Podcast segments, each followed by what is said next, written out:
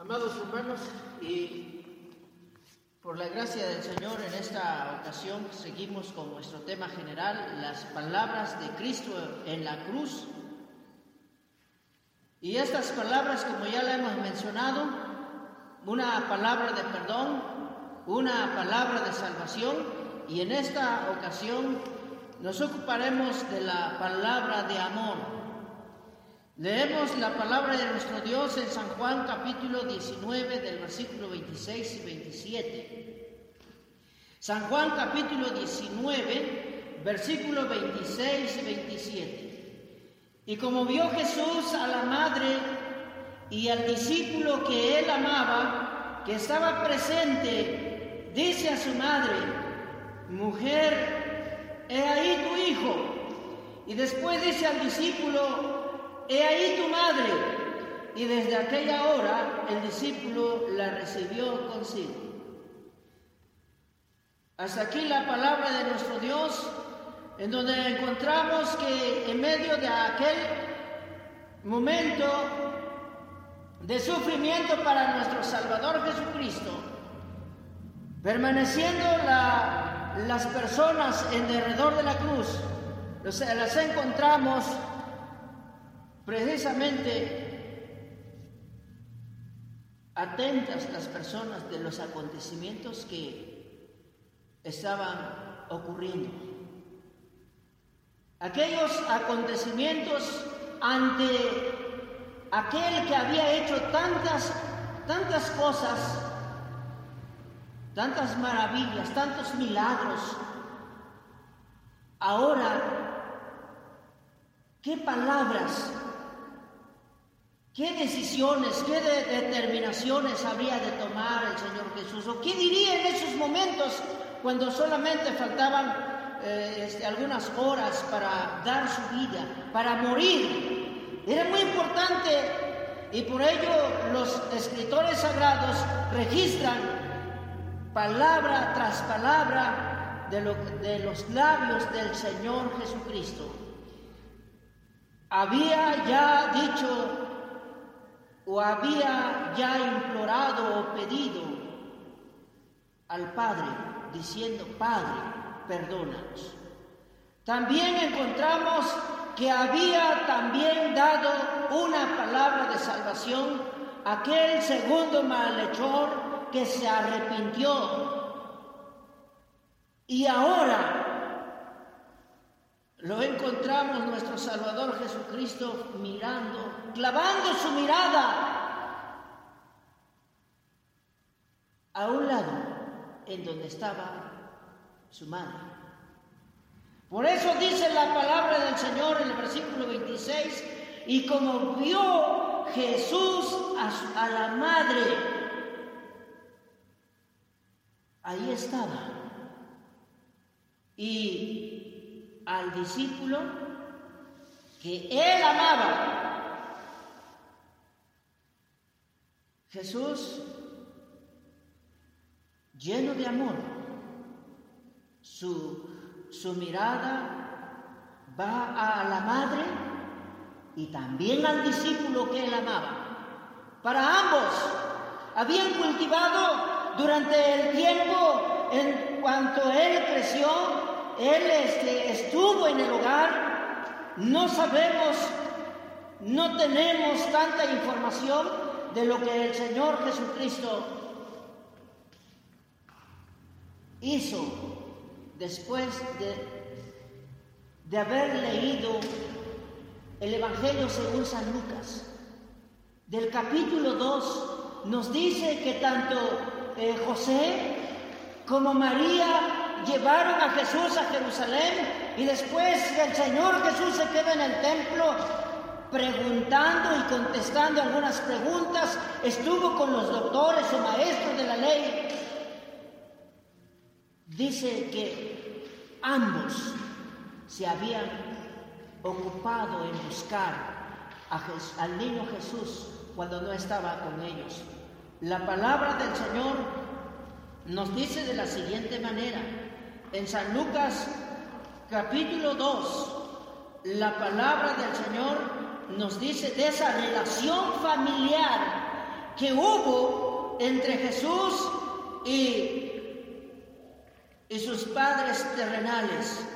Dice la palabra del Señor en San Lucas capítulo 2, en el versículo 42, y cuando fue de 12 años, subieron ellos a Jerusalén conforme a la costumbre del día de la fiesta. Y acabados los días, volviendo ellos, se quedó el niño Jesús en Jerusalén sin saberlo José y su madre.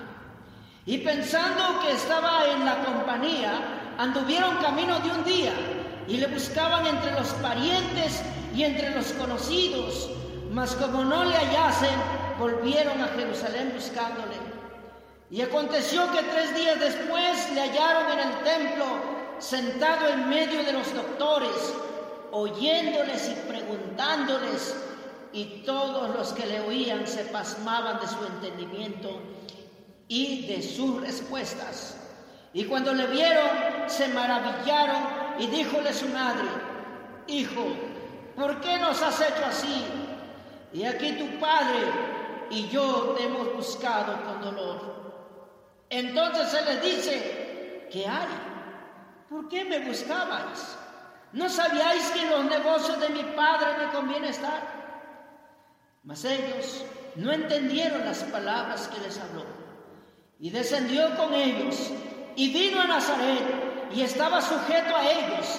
Y su madre guardaba todas estas cosas en su corazón. Y Jesús crecía en sabiduría y en edad y en gracia para con Dios y los hombres. En esta ocasión, a la edad de 12 años, vemos a José y a María, juntamente con el niño Jesús, que descendieron a Jerusalén. Y allí acontecieron estas cosas que hemos leído.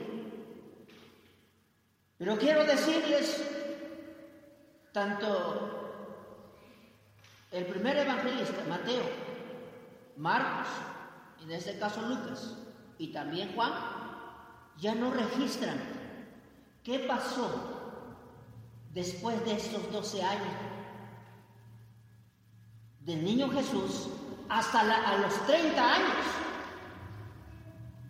Cuando el Señor Jesucristo comienza su ministerio, ya no encontramos que los evangelistas hayan registrado ¿Qué hacía su padre José? Ninguno de, de los cuatro evangelistas habla de José. Sí encontramos en el registro de la palabra de Dios, en el texto bíblico de estos evangelistas, que María sí se presentaba, sí quería hablar con su hijo, sin embargo, él estaba bastante ocupado por un poco más de tres años y pareciera ser que el Señor Jesús se había olvidado de su madre. Sin embargo, no es así. Siempre Él tuvo el cuidado necesario. ¿Por qué ya no se habla más de José? Es probable que Él, durante este trayecto de tiempo, de los 12 años a los 30, el Padre en este caso terrenal, o sea, José había muerto. Y que Jesús después se ocupó de ser el, eh, ocupó el lugar de ser el padre, porque él tuvo más hermanos y más hermanas. Por lo tanto, él tenía que estar en la carpintería de su, de su padre y trabajar y estar con él, procurar por su madre, procurar por sus hermanos pero ahora cuando llega a la edad de 30 años, él tuvo que atender los negocios de su Padre Celestial, del Dios de los cielos. Y por ello es que les había dejado allí ese tiempo ellos para crecer juntos con sus hermanos, para estar con su madre, fueron tiempos muy agradables en, donde ellos cultivaron una relación de comunicación, de amor, de cuidado, pero ahora, durante el ministerio del Señor Jesús, todo el tiempo lo ocupó para atender las necesidades espirituales de aquellos que Él llamó, de aquellos que Él quiso darles de su palabra, mostrarles su gracia, su poder. Por ello es que tanto a sus hermanos como a su madre quedan quizás allá en casa. Sin embargo, María, la madre de nuestro Salvador Jesucristo, en esta ocasión tan especial, está allí para saber qué es lo que va a acontecer con su Hijo Jesús. Muchas cosas todavía ella no las podía comprender. Sin embargo, en San Lucas capítulo 2, un poco antes de lo que ya leímos, un hombre llamado Simeón, y vamos a leer esta porción de las escrituras, dio una profecía. Y dice la palabra del Señor, en San Lucas capítulo 2, en el versículo 25, y aquí había un hombre en Jerusalén llamado Simeón, y este hombre justo y pío esperaba la consolación de Israel, y el Espíritu Santo era sobre él. Y había recibido respuesta del Espíritu Santo que no vería la muerte antes que viese al Cristo del Señor. Y vino por espíritu al templo y cuando metieron al niño Jesús, sus padres en el templo, para hacer por él conforme a la costumbre de la ley. Entonces él le tomó en sus brazos y dijo a Dios, y bendijo a Dios y dijo, ahora despide, Señor, a tu siervo, conforme a tu palabra en paz, porque han visto mis ojos tu salvación la cual has aparejado en presencia de todos los pueblos, luz para ser revelada a los gentiles y la gloria de tu pueblo Israel. Y José y su madre estaban maravillados de las cosas que se decían de él. Y los bendijo Simeón y dijo a su madre María, he aquí, este es, este es puesto para caída y para levantamiento de muchos en Israel, y para señal a la que será contradicho. Y una espada, una espada traspasará tu alma de ti misma, para que sean manifestados los pensamientos de muchos corazones. En este versículo 35 dice la palabra de Dios, y esta es la profecía que dijo Simeón y dirigiendo específicamente a María, la madre de nuestro Salvador. Una espada traspasará tu alma de ti misma. Qué dolor tan grande en ese momento cuando María vio que su hijo era levantado en una cruz.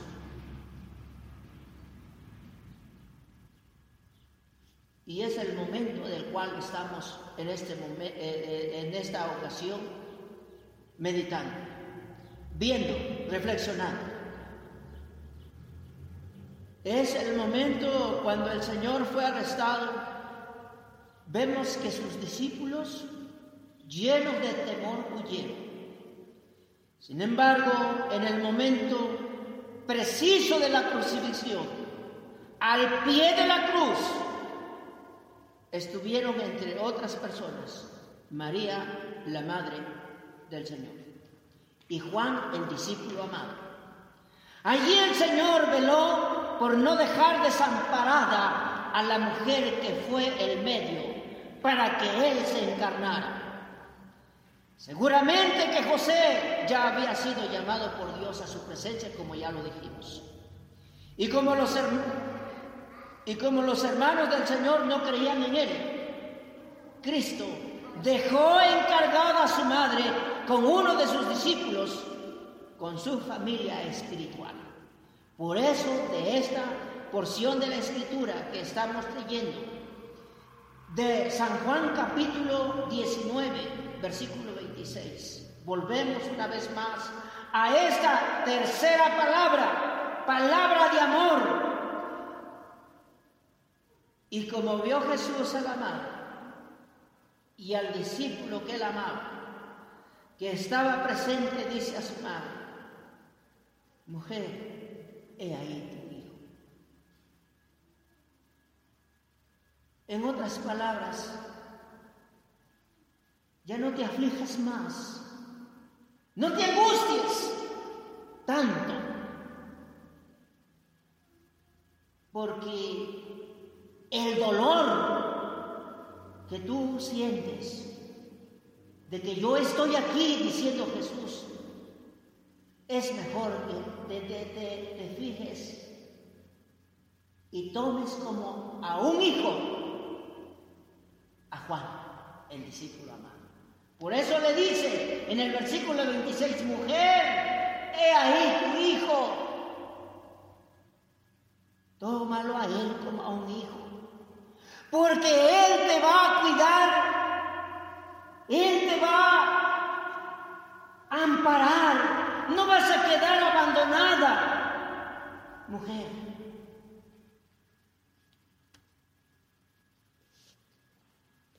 Es necesario que tomes en cuenta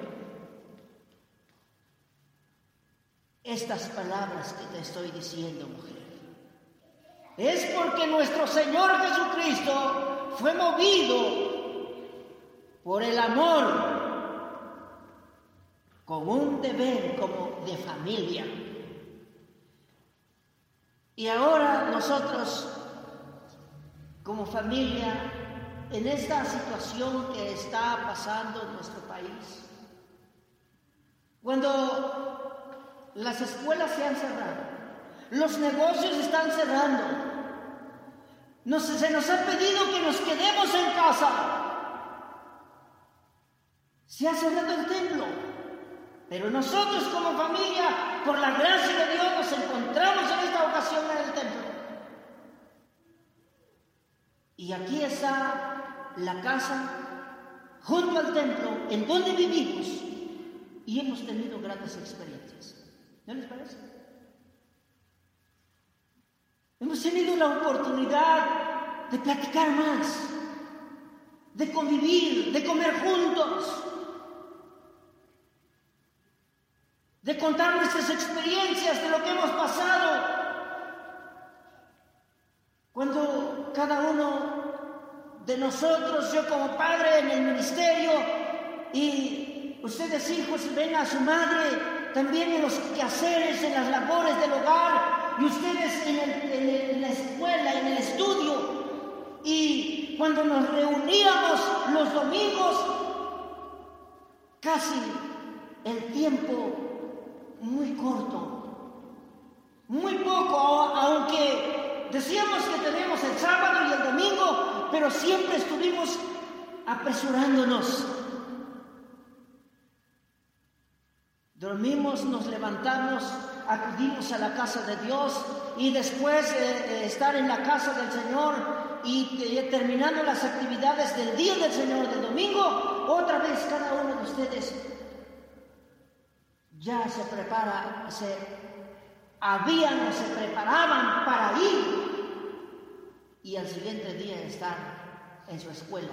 Y nosotros aquí hemos llevado una vida así agitada, una vida apresurada, sin tener más tiempo de comunicación, de, de acercamiento y nuestro Dios ha permitido estas cosas por alguna razón bien importante. Para que nosotros como familia, ustedes mis amados hermanos como familia, cultivar nuestra vida espiritual, nuestro amor y acercar nosotros los padres más con nuestros hijos. Y ustedes hijos con nosotros como padres. ¿Lo estamos valorando todo esto?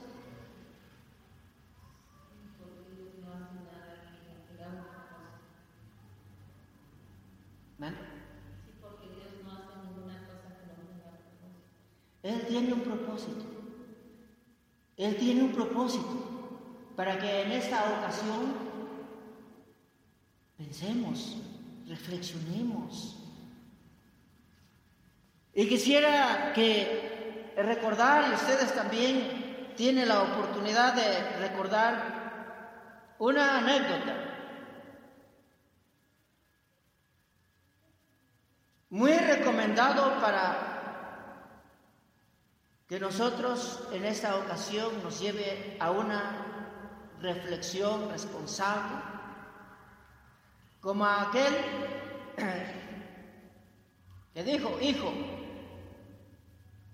o el hijo hizo una pregunta a su padre, papá, ¿puede hacerte una pregunta? El papá responde, sí, claro, ¿qué es? Papá, ¿Cuánto dinero ganas en una hora? Eso no es asunto tuyo, contestó el padre. ¿Por qué me, por qué me preguntas tal cosa, hijo? Bueno, solo quiero saber, por favor, dime, ¿cuánto ganas por una hora?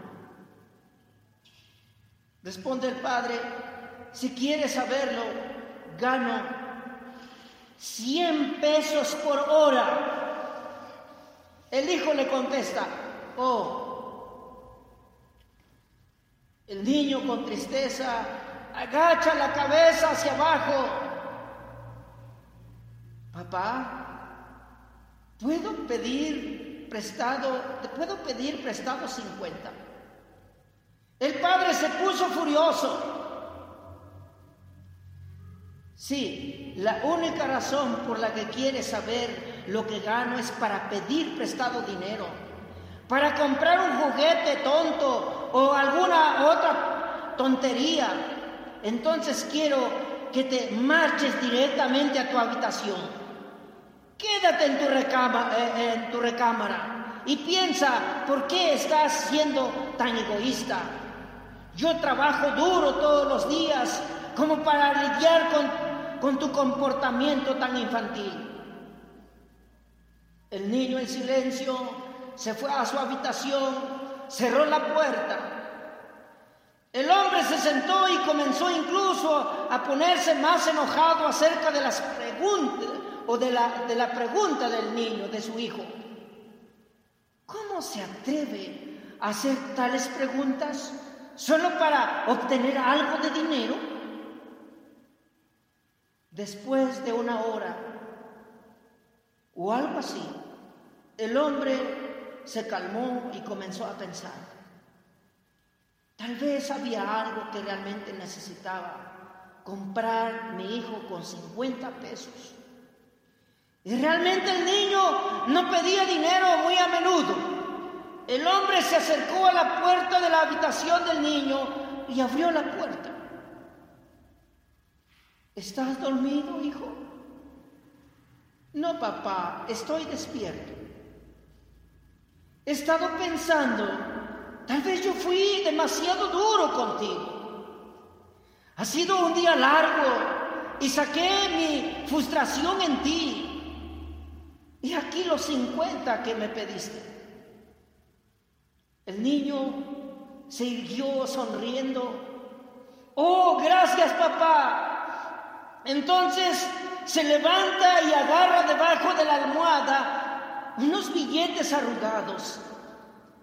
El hombre vio que el muchacho ya tenía dinero. Empezó a enfadarse de nuevo. El niño contó despacio su dinero y luego miró a su padre. ¿Por qué quieres más dinero si ya tienes bastante? Porque yo no tenía suficiente, pero ahora sí. Papá, tengo 100 pesos ahora. ¿Puedo comprar una hora de tu tiempo? Por favor, ven a casa temprano mañana. Me gustaría cenar contigo. El padre se sintió aplastado. Puso sus brazos alrededor de su pequeño hijo y le suplicó por su perdón. Es solo un pequeño recordatorio a todos ustedes que trabajan tan duro en la vida. No debemos dejar pasar el tiempo entre los dedos sin haber pasado algún tiempo con aquellos que realmente importan en nuestras vidas. Las personas cercanas a, nuestros corazones. Recordemos, para comprar, para compartir un valor de 100 pesos de su tiempo con alguien que ama, piense, si muero mañana, la compañía en la que estoy trabajando fácilmente podría reemplazar en cuestión de días. Pero la familia, los amigos que dejaremos de sentir la pérdida por el resto de nuestras vidas. Y ahora que lo piensa así, no dedique todo su tiempo en el trabajo. Acuérdese de que ahí hay una familia que le espera ansiosamente por su llegada. Reflexionemos, hay cosas muy importantes como padres, son nuestros hijos. Y ustedes hijos, valoren a sus padres. Ahora que hay vida, ámenlos. Obedezcan. Quizás nosotros hemos sido, de alguna manera no hemos invertido todo el tiempo requerido que ustedes requieren para darles no solamente el estudio, la comida, la, ropa, la bebida, lo necesario. Nosotros queremos y lo que más deseamos es que tengan una relación personal con Jesús. Y que si el Señor a nosotros como padres, como padres, como papás nos llamaren y que ustedes deseamos que sigan el camino de Dios, nunca se aparten de Él. Porque es lo más grande que queremos, heredarles, que ustedes tengan una comunión personal con nuestro Señor Jesucristo. Y para eso nosotros como padres debemos invertir tiempo en ustedes. Y ustedes, como hijos, atender a aquellas indicaciones. Y esto es lo que el Señor Jesucristo estuvo realizando. Se interesó en las cosas, en, en las cosas de esta tierra. Muchas veces pensamos, bueno, si yo cumplo con mis deberes como padre, como madre, bueno, ya eh, estoy dando eh, lo necesario a mis hijos, comida, ropa, eh, este, que se preparen aquí secularmente, pero si no estoy procurando por la vida espiritual, estoy fallando. Creemos que en lo que dice la palabra de nuestro Dios en esa ocasión, que la vida cristiana no es solo un continuo pensar y hablar del cielo. Allá están, sí, nuestros principales intereses en el cielo, pero precisamente porque es así y allá nos dirigimos, debemos en tanto atender bien nuestros deberes de la tierra.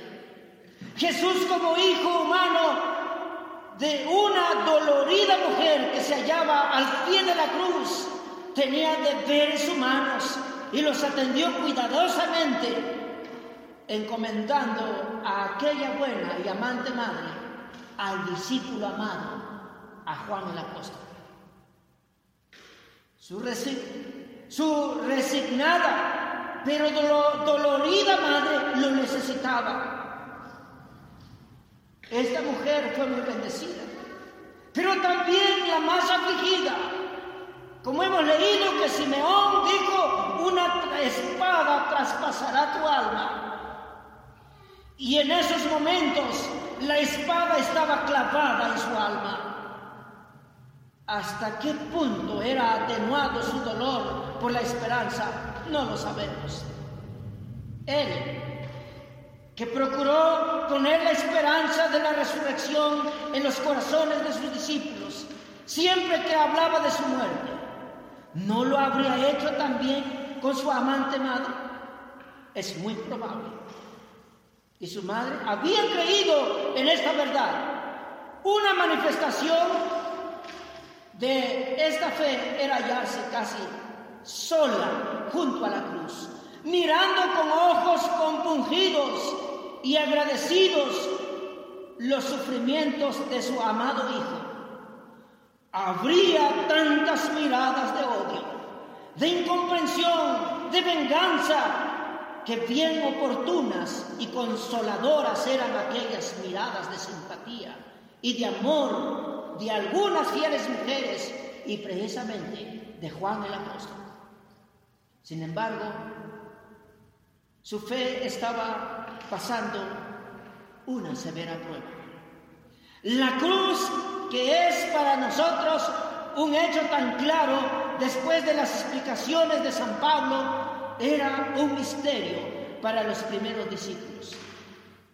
Recordemos que el más creyente de todos, el apóstol Pedro dijo, Señor, ten compasión de ti. Era muy difícil explicarse por qué el que había venido para reinar sobre el trono de David, como le dijo el ángel, tenía que sufrir de aquella manera. Amados hermanos, y nosotros como familia tenemos que reflexionar sobre todas estas cosas. Una madre siempre procura por su hijo, por su hija, por sus hijos. Habría muchas preguntas que quizás no tendría respuesta en ese momento, pero las palabras que su hijo desde la cruz le dice, Mujer, he ahí tu hijo, fueron bastante consoladoras, fortalecedoras. Y deseamos que en esta ocasión nosotros consideremos a nuestra familia, a los nuestros. Nosotros como padres somos responsables de la vida espiritual de nuestros hijos. Y ustedes, hijos, de sus padres. Porque cuando su padre o su madre envejecieren, no la menosprecian. ¿Cuántos hijos son ingratos?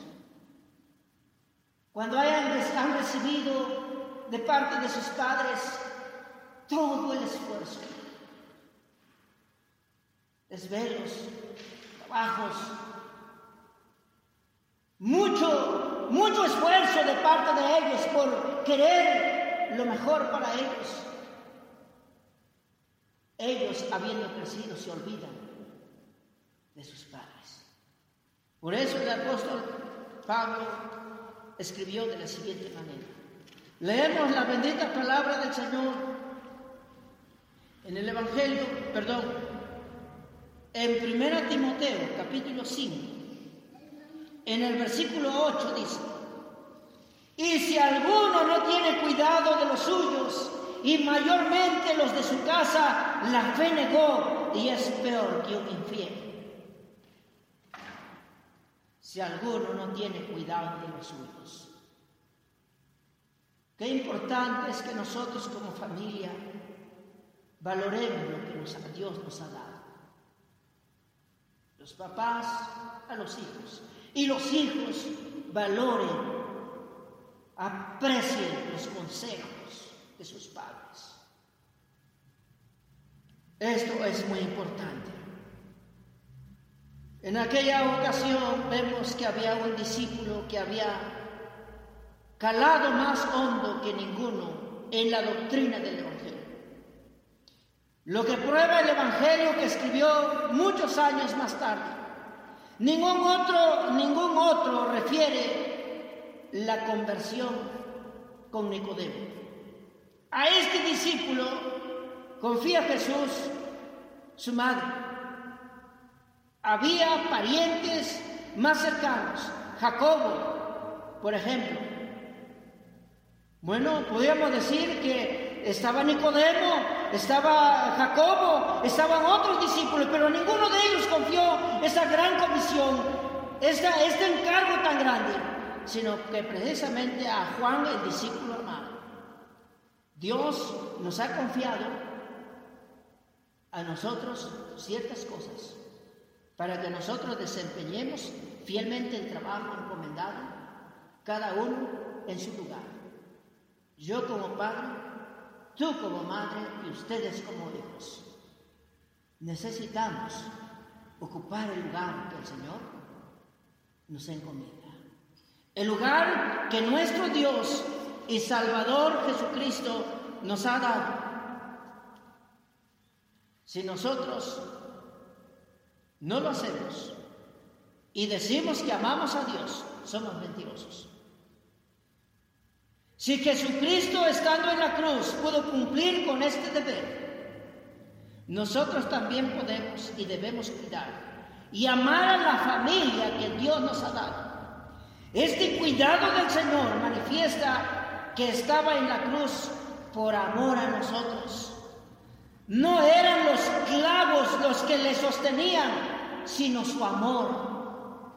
El sacrificio del Señor es eficaz porque fue por amor y para que por medio de él experimentemos el amor de Dios hacia nosotros, los pecadores. Amados hermanos, en esta ocasión necesitamos considerar varias cosas. Primero, como papá, he cumplido mi responsabilidad. Me hago esta pregunta. Tú como madre, usted como madre, está cumpliendo la responsabilidad que Dios le encomendó. Ustedes como hijas están haciendo lo que les corresponde. Y tú como hijo estás cumpliendo con esa responsabilidad que el Señor te encomendó. Consideremos, reflexionemos, pensemos. ¿Dónde estamos? Si no estamos atendiendo a la voz de nuestro Salvador Jesucristo, hoy es el tiempo. ¿Para qué? Para que nuestros lazos familiares se fortalezcan. De tal manera que si el Señor decide llevarnos a alguno de los miembros, alguno de, algún miembro de la familia, podamos estar satisfechos en ese momento y podamos decir, bueno, se fue a la presencia de Dios y que nos quedamos nosotros y nos preparamos nosotros para ir también. Y un día glorioso que el Señor nos permitirá reunirnos a su presencia santa en el cielo por toda la eternidad. Eso será lo más grande. Porque qué triste será cuando el papá no es cristiano. Los demás sí. O quizás los hijos y la mamá son cristianos, pero el papá no es cristiano, o la mamá no es cristiana. Papá y los hijos son cristianos. O los papás son fieles al Señor, pero los hijos son infieles al Señor les gustan los vicios, los placeres de este mundo. Los padres irán al cielo, pero los hijos a la perdición. O quizás los hijos son fieles al Señor y los padres no quieren escuchar la voz de Dios. Pero qué hermoso es cuando los papás y los hijos, todos están preparados. Y aunque haya una gran pandemia y se lleve a toda la familia, sabremos que iremos a la presencia de Dios y ahí estaremos gozando de las moradas eternas. La pregunta es para cada uno de nosotros. ¿Estamos preparados? Si el Señor viniere por nosotros en este día, iremos a su presencia. Qué bien. Gracias a Dios. Pero si no, es el momento para que entregue entregues tu corazón al Señor, entregues tu vida al Señor. Si ya estamos preparados, entonces sirvamos al Señor de todo corazón. Y donde quiera que estemos, Si aquí o en otro lugar, sabremos que si el Señor viene, Él nos llevará con Él, como ha prometido en San Juan capítulo 14. Y con este pasaje bíblico deseo concluir esta meditación. San Juan capítulo 14, que dice, no se turbe vuestro corazón, creéis en Dios, creed también en mí. En la casa de mi Padre muchas moradas hay. De otra manera os lo hubiera dicho, voy pues a preparar lugar para vosotros. Gracias a nuestro Dios que Él tiene un lugar para nosotros en su presencia. Vamos a orar. Bendito Padre, nos acercamos delante de ti en esta tarde, aquí en tu casa. Agradecido, Señor, porque somos una familia tuya. Nos has redimido con tu sangre preciosa. Gracias, oh Jesús, por aquella palabra de amor, en donde tú, oh Señor, nos dices que no solamente debemos procurar por las cosas del cielo, sino también las cosas del suelo o de esta tierra, procurando por nuestra familia. Como padre, como papá hay gran responsabilidad. Como madre hay también responsabilidad. Y como hijos hay responsabilidades que cumplir, que hacer. Señor eterno, bendice a esta familia Bendice a todas las familias de la iglesia. Toma en tus manos a cada uno. Señor nuestro, si algún padre, si alguna madre todavía no te ha, no ha entregado su corazón a ti, toca su ser con tu gracia. Si algún hijo o alguna hija está yendo por el camino ancho Toca su corazón, Señor, para que vuelva a ti, arrepentido o arrepentida. Crea en la obra que tú has hecho. Crea en ti, oh Cristo, porque solamente tú das perdón de los pecados y la vida eterna. Bendito Señor. Solamente tú puedes tocar las vidas con tu gracia. Solamente tú puedes convencer, redarguir el corazón de cada ser humano.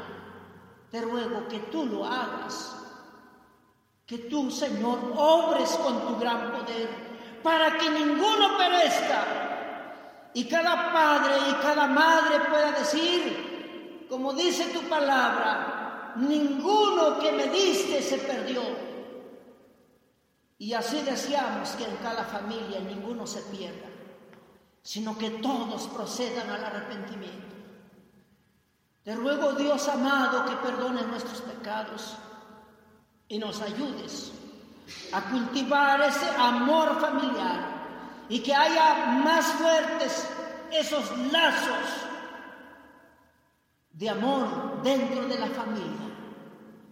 Humildemente, Padre, te rogamos en el nombre de tu Hijo Jesucristo.